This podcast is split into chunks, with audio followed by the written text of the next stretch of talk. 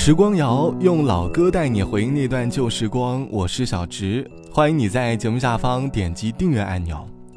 儿时的情谊是我们最珍贵的回忆，越长大越发现，当代成年人的情谊里已经没有童年时那么的简单了。前几天我在路上看到两个小朋友的谈话，其中一个小孩说：“你说一句对不起，我就原谅你。”另一个小女孩屁颠屁颠地说出了。对不起三个字，而小男孩很开心地说出了没关系。当时看到这个桥段，让我不禁嘴角微微上扬。我突然感觉，好像这份很纯真的情谊已经很少在成年人的时代里出现了。成年后的我们会觉得说出一句对不起成了一件难事，我们会用沉默来替代。这期的时光谣，我想哼起来回忆童年时那份很淳朴的情谊。还记得我在读小学的时候，周末曾经和同学有一个草坪滑滑梯的约定，我们会不定时的去公园里共度撒欢，享受着海盗船和碰碰车的快乐。午后呢，还会在公园有坡度的草坪上坐着，浑身一躺下往下滑，顺势滚到山坡下面。这是一个天然的滑滑梯，当时可能会被石子绊倒，但是我们会觉得格外的快乐。这大概就是最简单有趣的一份快乐吧，会有一些儿时的情谊，会在某个长大的时刻突然想起。刚刚风无意吹起，花瓣随着风落地，我看见多么美的一场樱花雨。闻一闻茶的香气，哼一段旧时旋律。要是